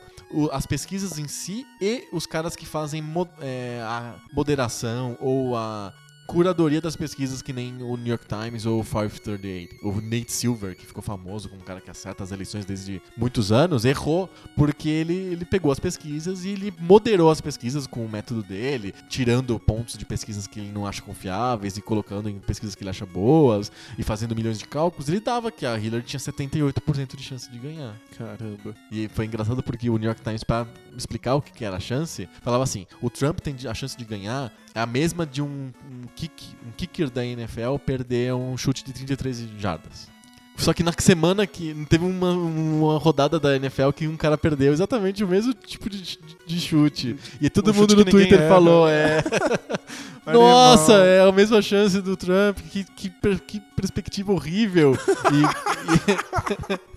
Sensacional. e aconteceu exatamente isso. Então, esse, esse- essa maioria silenciosa, ela garantiu a vitória do Trump É, e vi- não é mais silenciosa. Antes ela tinha vergonha, não falava o, vo- o- o voto dela em voz alta. Depois da vitória, ela não só fala o voto em voz alta, ela sai dizendo eu elegi o Trump, Usa o boné do Trump. usa o boné e tal, mas também ameaçam o- as- a- os, os derrotados. né? Exato. Então, a minha pri- principal preocupação não é mais com o Trump em si. Eu acho que ele não consegue fazer tudo aquilo, ele não quer fazer tudo aquilo, e, e acho até que o partido dele não, também não quer que ele faça tudo aquilo. É, acho que a democracia, uma democracia sólida, instituída há muito tempo como a americana, é meio a prova de, de, de, Então, por de exemplo, loucura. Ele fala, na- ele fala no discurso assim: eu vou nacionalizar os meios de produção. Então a, a fábrica que quiser fazer iPhone na China vai ter que pagar impostos caros e o iPhone vai ficar caro e não vai ser viável. Eles vão ter que abrir fábricas nos Estados Unidos e fabricar nos Estados Unidos empregando mão de obra americana. Lindo. Esse- todos esses caras que estavam sem empregos no Rust Belt ali na, na região das indústrias é, votou no Trump porque acreditava que ele ia resolver um problema óbvio de emprego.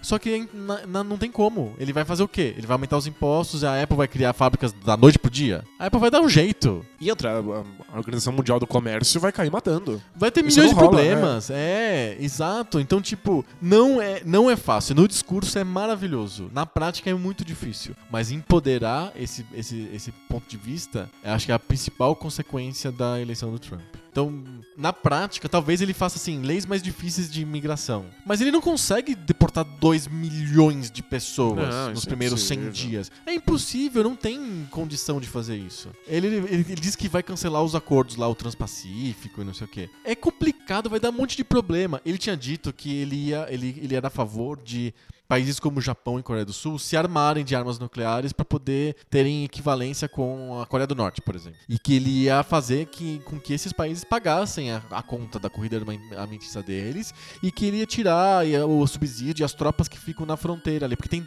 tem quartéis americanos, tem bases americanas na Coreia do Sul até hoje. Desde a Guerra da Coreia, que foi nos anos 50, até hoje tem um exército americano lá para ajudar a Coreia do Sul caso a Coreia do Norte dê um- uma loucura qualquer Exato. fica aquele cão de guarda o tempo inteiro olhando, né? E eu- os norte-coreanos falam, não vou. To- tocando K-pop.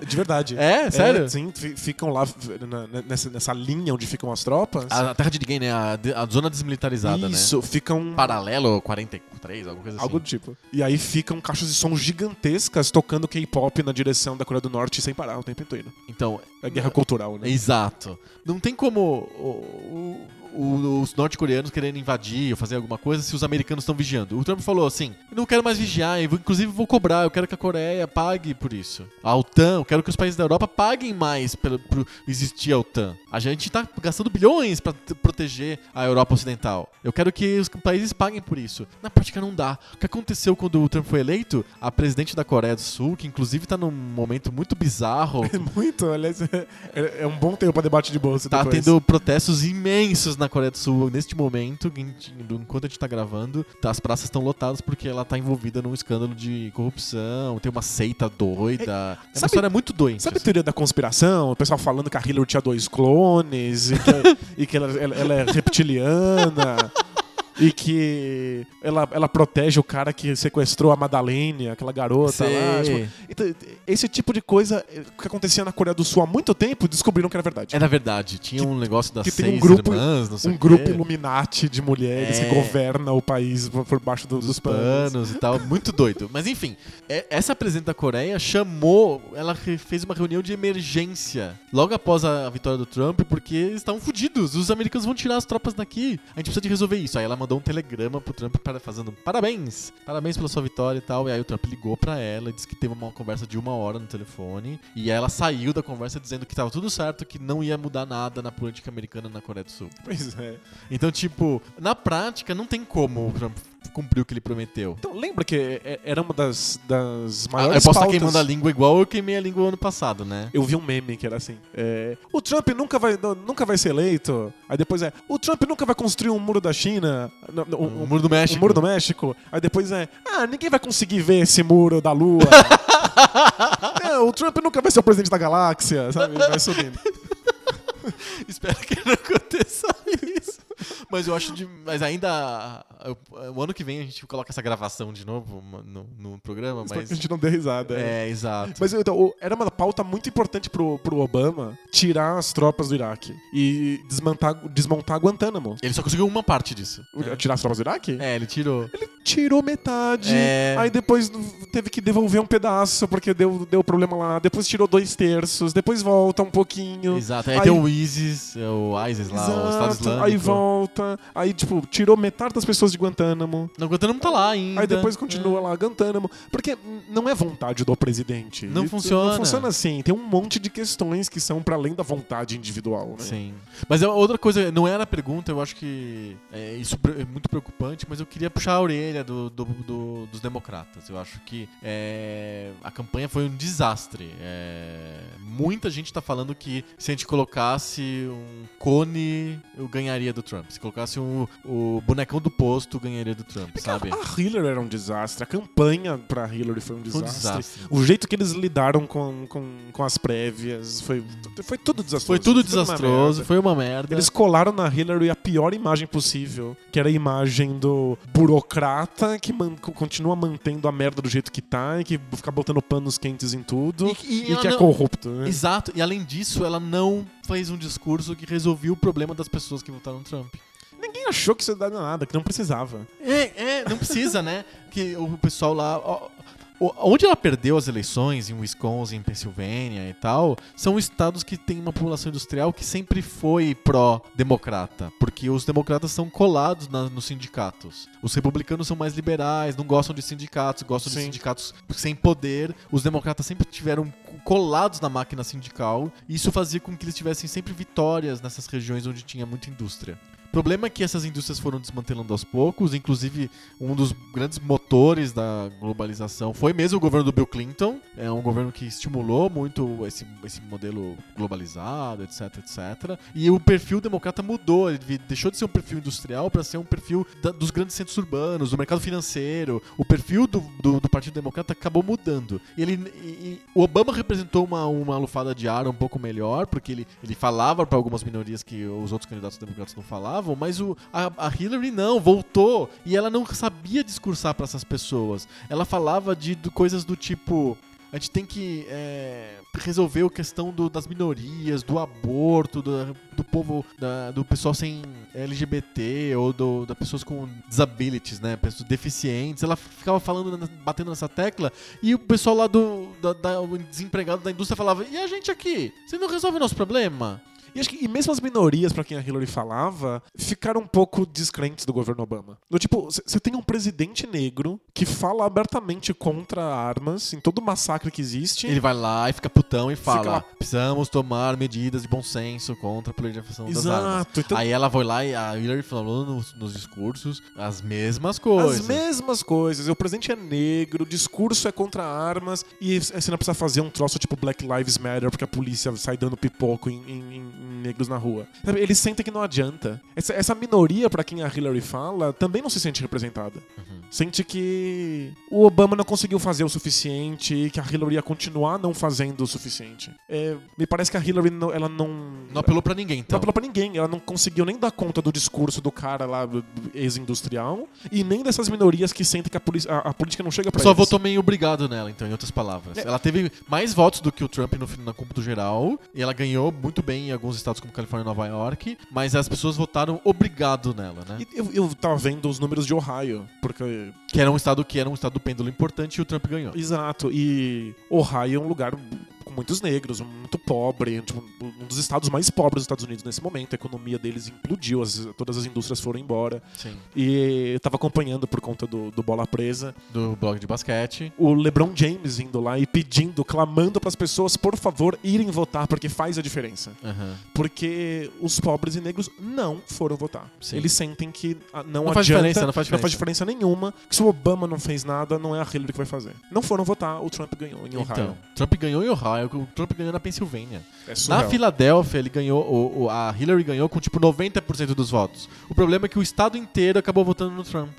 Então ela conseguia fazer as, os- as grandes cidades votarem nela obrigados. As pessoas votavam porque eram anti-Trump. Exato. O discurso dela não, não era um discurso interessante. Não discurso pra ninguém, pra- né? É, exato. E é um, um discurso ruim, um discurso auto- autoritário não, mas um discurso arrogante. Eu me lembro do, do- Eu assisti muita, muita coisa da eleição americana. Foi uma coisa que me chamou muita atenção. Eu participei, assim, vendo pela televisão e tal. Eu assisti as prévias, assisti os discursos, assisti os debates, assisti a apuração. Foi muito interessante. Interessante, assim. Foi um experimento antropológico interessante. É legal pra, pra entender política, né? Pra entender política e tal. É, o discurso dela era assim do tipo, enquanto eles jogam baixo, a gente joga alto. Mas é muito arrogante, é uma frase arrogante. Várias vezes ela falou que, tipo, porque os eleitores do Trump são escória. Exato. Você- se você falar isso, você não tá traindo eleitores do Trump pra você. Você tá simplesmente colocando eles Exato. dentro de, um, de, um- de uma família de, de out- outsiders, assim, de, de párias. Eles Isso. se unem. E né? aí eu acho que fica um exemplo, é um exemplo muito importante pra gente adotar no Brasil. Eu acho que. E, e outros países também. A França, por exemplo, e a Alemanha têm problemas graves. Eles precisam de olhar pro que aconteceu com a Hillary pra não evitar problemas com Le, Le Pen e coisas desse tipo. Vai ter eleição na França em pouco tempo e a filha do Le Pen, a Marine Le Pen, é, que é do partido ultranacionalista e tal, tá indo bem nas pesquisas. Então eles precisam de fazer alguma coisa.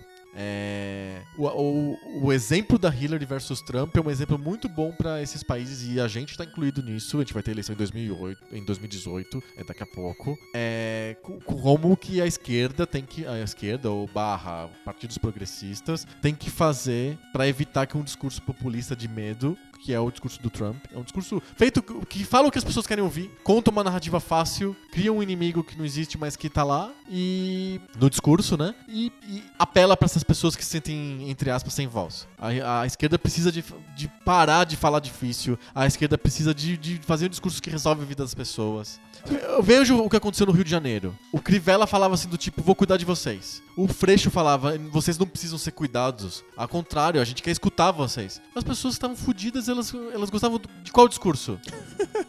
do discurso que elas nem entenderam direito do Freixo falando que é, a voz delas era importante, que as pessoas não precisam ser cuidadas, e a pessoa sem emprego, dizendo- e o cara dizendo que não precisa de cuidar de mim, e outro dizendo que vai cuidar de mim. Qual que é, o que vai acontecer? Qual que é o discurso que faz mais sentido pra essas pessoas? Mas você vê como é o pêndulo? Porque não faz muito tempo que a esquerda recebia eh, a crítica de ser populista e de fazer o discurso fácil. E tipo, Sim. agora é o outro lado. Mas é que precisa de falar com alguém. As pessoas votam. É uma democracia que tem- representativa ainda, certo? As pessoas precisam de, de sentir, ter um discurso que dê esperança pra elas, não um discurso incompreensível. E o, o discurso do verde e da sustentabilidade e dos índios e das minorias não é um discurso que resolve a vida das pessoas. É que, O Lula não foi eleito em 2002 com esse discurso. Sem sombra de dúvida, é que a esquerda intelectual, ela é, um- é uma esquerda cheia de relativismos. E que fica pensando, ok, eu não posso ir muito pra cá senão caio no fascismo. Eu não posso afirmar muito isso aqui É porque, se- mentira. porque senão é- isso aqui não é verdade. É. Eu não posso ir nessa direção, porque senão eu excluo esse lugar de fala. Então é, é- é uma esquerda cheia de dedos, muito Pisando preocupada, em ovos o tempo inteiro. que não afirma absolutamente nada.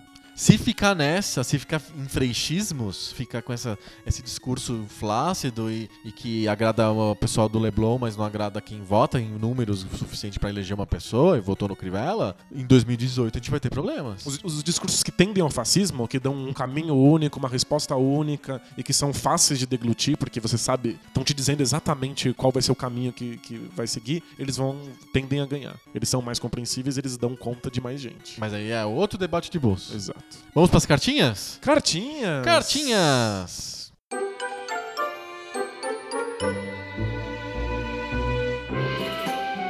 Cartinhas! Cartinhas. Cartinhas, olha, a, o- semana passada a gente fez um episódio diferente, a gente não falou de videogame, a gente falou de jogos de tabuleiro e recebemos muitas cartinhas, o pessoal gostou do Legal. episódio de, de jogos de tabuleiro. Várias cartinhas en- encorajando a gente, não, falem sobre coisas que não são videogame, porque a gente gosta e tal. Pô, tem um debate de bolso, né?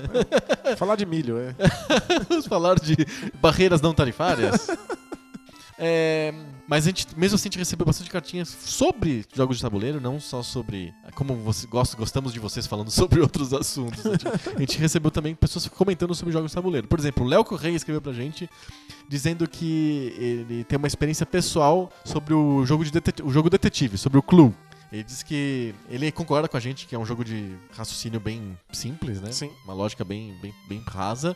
E ele gostava muito do jogo quando era criança, mas ele não tinha grana pra comprar, então ele fez a versão dele de cartolina. Olha, é o que a gente chama na, na comunidade de jogos de tabuleiro de print and play. Print and play. Você fez o seu PNP. É, exato. Ele fez a versão. Não era print, porque não ele pegou cartolina, lápis, papel e, e fez a versão dele. É, e aí as pessoas da, em volta dele, os amigos dele, jogavam a versão dele numa boa, todo mundo se divertia, mas aí foi desgastando, foi ficando puído no É, tabuleiro claro. e tal, e aí ele teve que fazer de novo. Como ele ia fazer de novo, ele aproveitou e fez maior. Ele incluiu novas, uma mansão maior, com novos cômodos, Caramba, novas armas. Ele mudou o jogo de tabuleiro. Ele fez né? um mod do detetive. e ele fez um mod, inclusive, que tinha é, uma dimensão nova, que era o motivo do crime. Que no, no- no detetive não tem isso. É verdade. É só a arma, o local do crime e quem matou. Ele E fez é- um motivo. Ele fez o motivo. Você tinha que descobrir o motivo também. E aí, Aí precisa saber se o motivo é torpe, se, se é legítima defesa. é, aí tem uma parte que sai do detetive e vai para o judiciário. Ou judiciário. E o- teve um efeito colateral, que foi as partidas ficaram muito longas. Porque tinha muito mais coisa pra fazer, muita mais coisas pra descobrir, as Exato. partidas ficaram muito longas. As- e é engraçado, os jogos têm, têm essa questão. Você muda uma micro-regra e o efeito pode ser catastrófico. Exato. Você pode falar assim, ó, cada coisa que eu descubro leva 5 minutos. Vou colocar uma coisa a mais, vai ser só 5 minutos a mais no jogo. Não, pode ser coloca essa coisa a mais e quebra tudo o resto e o jogo leva 4 horas a mais. Exato. É, e aí o que que aconteceu? Os jogadores, pra tentar evitar que o jogo ficasse muito longo, começaram a, a criar gameplays adicionais. Por exemplo, mentir na, na, na hora de dizer o que achava, é, blefe. é, mudou um pouco a Gente, dinâmica do jogo por causa dessa jogo, regra. né? Virou outro jogo. Muito e por legal. muito tempo, é, segundo o Léo, os amigos dele queriam jogar só essa versão modificada. Virou um hit no bairro, porque as pessoas queriam jogar essa versão específica do Detetive. É um Detetive Plus. Olha, eu fiz, eu, eu, eu fiz uma mudança num jogo que fez muito sucesso, todo mundo queria jogar nessa versão, mas era o- eu mudei só as regras de um jogo que já estava disponível, Que é? que era o cara a cara. Ah, como é que é a versão cara a cara tua? Eu criei o cara a cara subjetivo.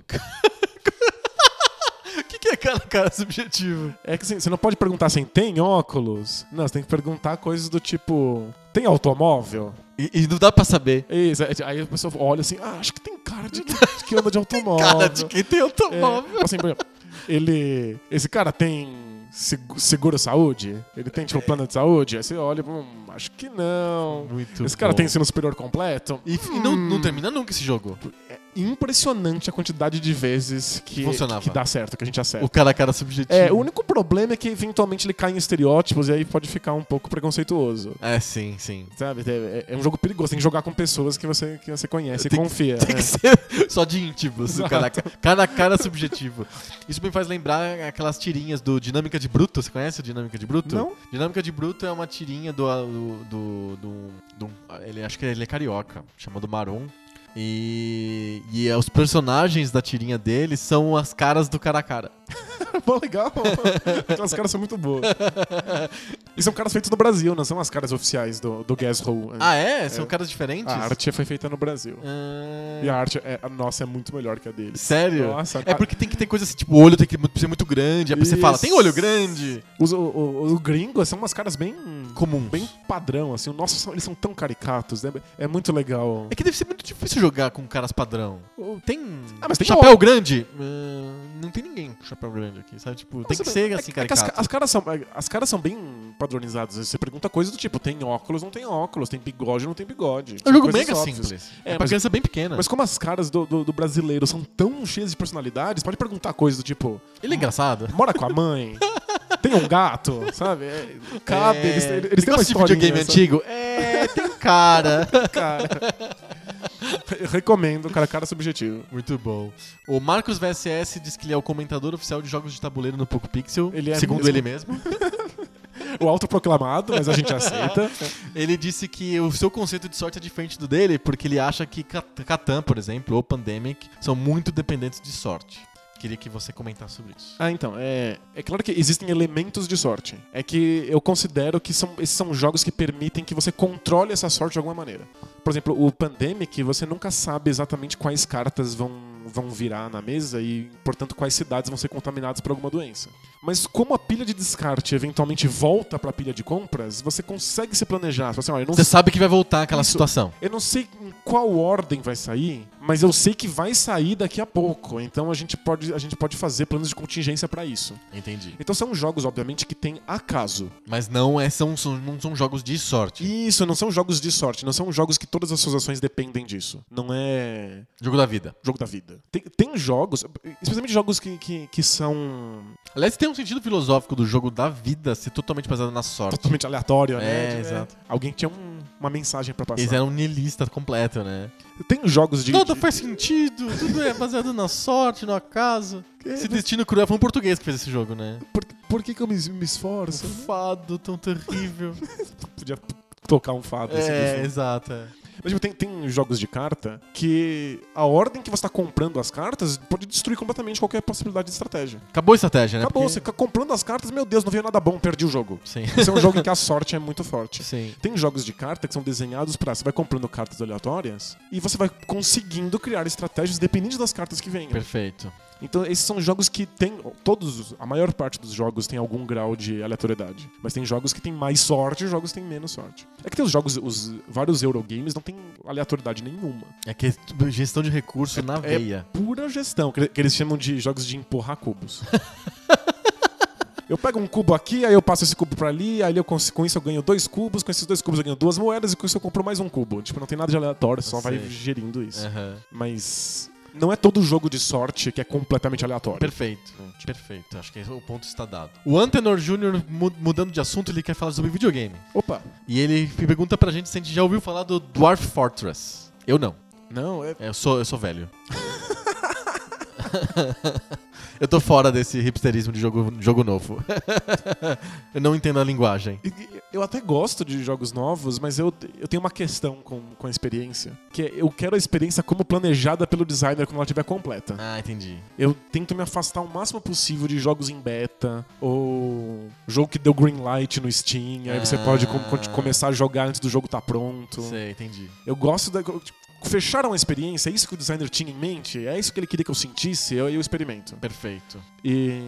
E, e o Dwarf Fortress, ele é um jogo modo texto, é que é um jogo que está em desenvolvimento perpétuo, ele tá desde 2004 sendo desenvolvido e é considerado o jogo mais complexo da história dos videogames e ele recebe por volta de 4 mil dólares por mês no Patreon de pessoas que bancam o desenvolvimento eterno continuado do jogo. É muito legal que não é um Kickstarter. Não é que você. É Patreon, é, você- exato. você dá uma grana quando acabar o projeto, você recebe quer- o jogo. Não, Não, não, você tem que pagar não- todo mês, porque o cara nunca vai parar de, de o jogo não isso. para nunca, né? E, tipo, é, é esquisito, porque o jogo- nunca tá pronto. Eu sinto que se eu, se eu finalmente entender esse jogo, daqui a 10 dias eu tenho uma coisa É, nova. Qual que é a jogabilidade do Dwarf Fortress? Ah, eu não, não- eu não sei exatamente, mas pelo, pelo que me contaram, é um jogo de tabuleirão gigante, assim. Ah, tá. Tipo, é um desses jogos de gerir um monte É tipo de aqueles coisas. door games de BBS, tipo, tem uma rodada, agora você co- comprarei dois exércitos, fazer duas bases e vou atacar. Não sei Aí você espera o dia seguinte pra isso. ver o que aconteceu. Não é assim. Acho- não, não, não tenho certeza. É que fala jogo em ASCII, que é jogo com caractere de texto, eu lembro dos jogos de BBS. Mas uh, tem um monte de gente que mudou isso, já dá pra jogar o Dwarf Fortress com, gra- 3D. com, com gráficos mais sofisticados. Mas ele- ele deve ser muito legal. Tipo, pra quem gosta de ver isso, desenvolvimento orgânico, e tá experimentando a coisa enquanto ela muda, deve ser sensacional. Mas, tipo, eu não sou o público-alvo disso. Aliás, eu não sei quem é o público-alvo disso. Po- Pois é, mas tem bastante, tem 4 mil dólares por mês no Patreon. Eu acho que tem, tem muita gente que se interessa por programação e desenvolvimento e gosta de Pode ver ser. É um essas jogo, coisas é um acontecendo. jogo pra game designers. É, acho que ajuda você, Uhum. pelo menos, se interessar por- por- pelo design da coisa. Perfeito. Debate de bolsa cota. Opa, Copa. Patrícia escreveu dizendo que ela entendeu o discurso do Zizek, ou Zizek, ou Zizek, O Zizek. é, sobre o Trump. Inclusive, aconteceu, né? Pois é. ele falou que preferiu o Trump a Hillary e é, deu Trump. E depois ele, Malhou, é. ele deu uns petelecos dizendo, olha, Aconteceu. aconteceu, agora- agora... a gente precisa se mobilizar. Exato. Ele, a, a Patrícia escreveu dizendo que ela não tem certeza se o custo de ter o Trump presidente pra chacoalhar o Partido Democrata, chacoalhar o establishment, etc., é um custo bom ou justo o suficiente. É, dá- essas coisas não dá pra medir, né? Difícil, né? É Agora já aconteceu, até fica estranho de falar isso, mas aí não dá mais pra fazer essa ponderação entre um custo Exato. Hillary e o custo Trump. Agora a gente vai ter que assumir o, o- o mundo, né? Eu falo a gente como se a gente morasse nos Estados Unidos, mas não, não é o caso. Mas o mundo, de alguma maneira, sofre por tabela com as coisas que acontecem nos Estados Unidos, graças ao poderio que o país tem, né? É, mas pelo menos o- o Gigi que dorme tranquilo, na certeza de que não vai haver uma continuidade desse chove não molha. Alguma coisa vai acontecer. Alguma coisa vai acontecer, a política vai, vai ter que se, se mudar. Sim. E, pelo menos pelo que o meu Facebook aponta, A tua bolha do Facebook. a minha bolha de Facebook, que eu acompanho vários movimentos do Occupy Wall Street, tá todo mundo se mobilizando pra fazer resistência ao governo Trump. e, Então, tipo, tem que acontecer. É, tipo, já tem uma possibilidade de uma esquerda mais unida por lá. Pois porque eles estão com cagaço. É, a pessoa tá dizendo que depois do Império Contra-Ataca, que é o Trump, vai ter o Retorno do Jedi. Eles estão apostando que o Bernie Sanders, coitado, vai estar ainda disponível pra eleição agora, depois do Trump. Tipo, não querendo azarar, mas é que, tipo. Ele, Ele é muito velho. Ele é velhinho. Não se ele pode esperar quatro anos. Exato. E depois durar outros quatro. Exato. Acho que é uma É aposta complicada. é. É. uma aposta bem complicada. Eu acho, eu acho legal, eu gosto, mas é meio sonhador demais. É, acho que você precisa ter outros caminhos possíveis. É, exato, tem que, tem que criar esses caminhos e, e isso demora. Eu acho que é um processo. Por isso que eu até concordo com a Patrícia no que ela fala que o, cus- o, o custo. O custo Trump. Não, o custo Trump é um custo alto demais. Porque demora pra você fazer essa mobilização, pra você ter poder o suficiente. Não vai ser em quatro anos que isso vai Não, acontecer. sem dúvida, mas é que essa mobilização precisava acontecer. Sabe? Em algum momento ela tinha que acontecer. A democracia representativa já não dá mais conta, a gente precisa encontrar outros modelos, não dá pra ficar adiando isso pra sempre. Tipo, tem que ser agora ou nunca. Sim, concordo com você. Sabe? E a- até porque o Trump tá, vai jogar totalmente pela privada toda a questão de proteção ambiental, porque ele já falou que ele é. Ele é contra a ideia de que os seres humanos são responsáveis pelo, pelo aquecimento global. Então, tipo, Ele colocou, ele já anunciou, né? O cara que vai ser da agência de proteção ao meio ambiente e é um negacionista. Isso, então, hum, se a gente já tava preocupado porque a gente tava levando isso de uma maneira muito empurra com a barriga, agora não tem nem empurrar com a barriga, ninguém vai empurrar isso aí. Então agora a gente precisa começar a pensar em soluções drásticas. Sim. Então acho que, embora, embora possa dar muito errado, pelo menos a gente tá numa situação em que as coisas precisam ser feitas agora. Vamos ver. Vamos ver com os custos do- da experiência Trump. Última cartinha é cartinha do José Eduardo Cagliari. Ele escreveu pra gente que gostou muito do episódio do Jogos Tabuleiro, mas sentiu muito falta, muito falta. Ah, Do que mesmo, Danilo? Do que ele sentiu falta, que a gente não falou no episódio passado? eu não vou falar. Se- eu não posso falar, mas se ele falar, eu não, não vou ser contra. É, então. Eu, ele sentiu muita falta de. Semana que vem a gente volta então com mais papo novo. Sobre videogame velho. Valeu! Tchau!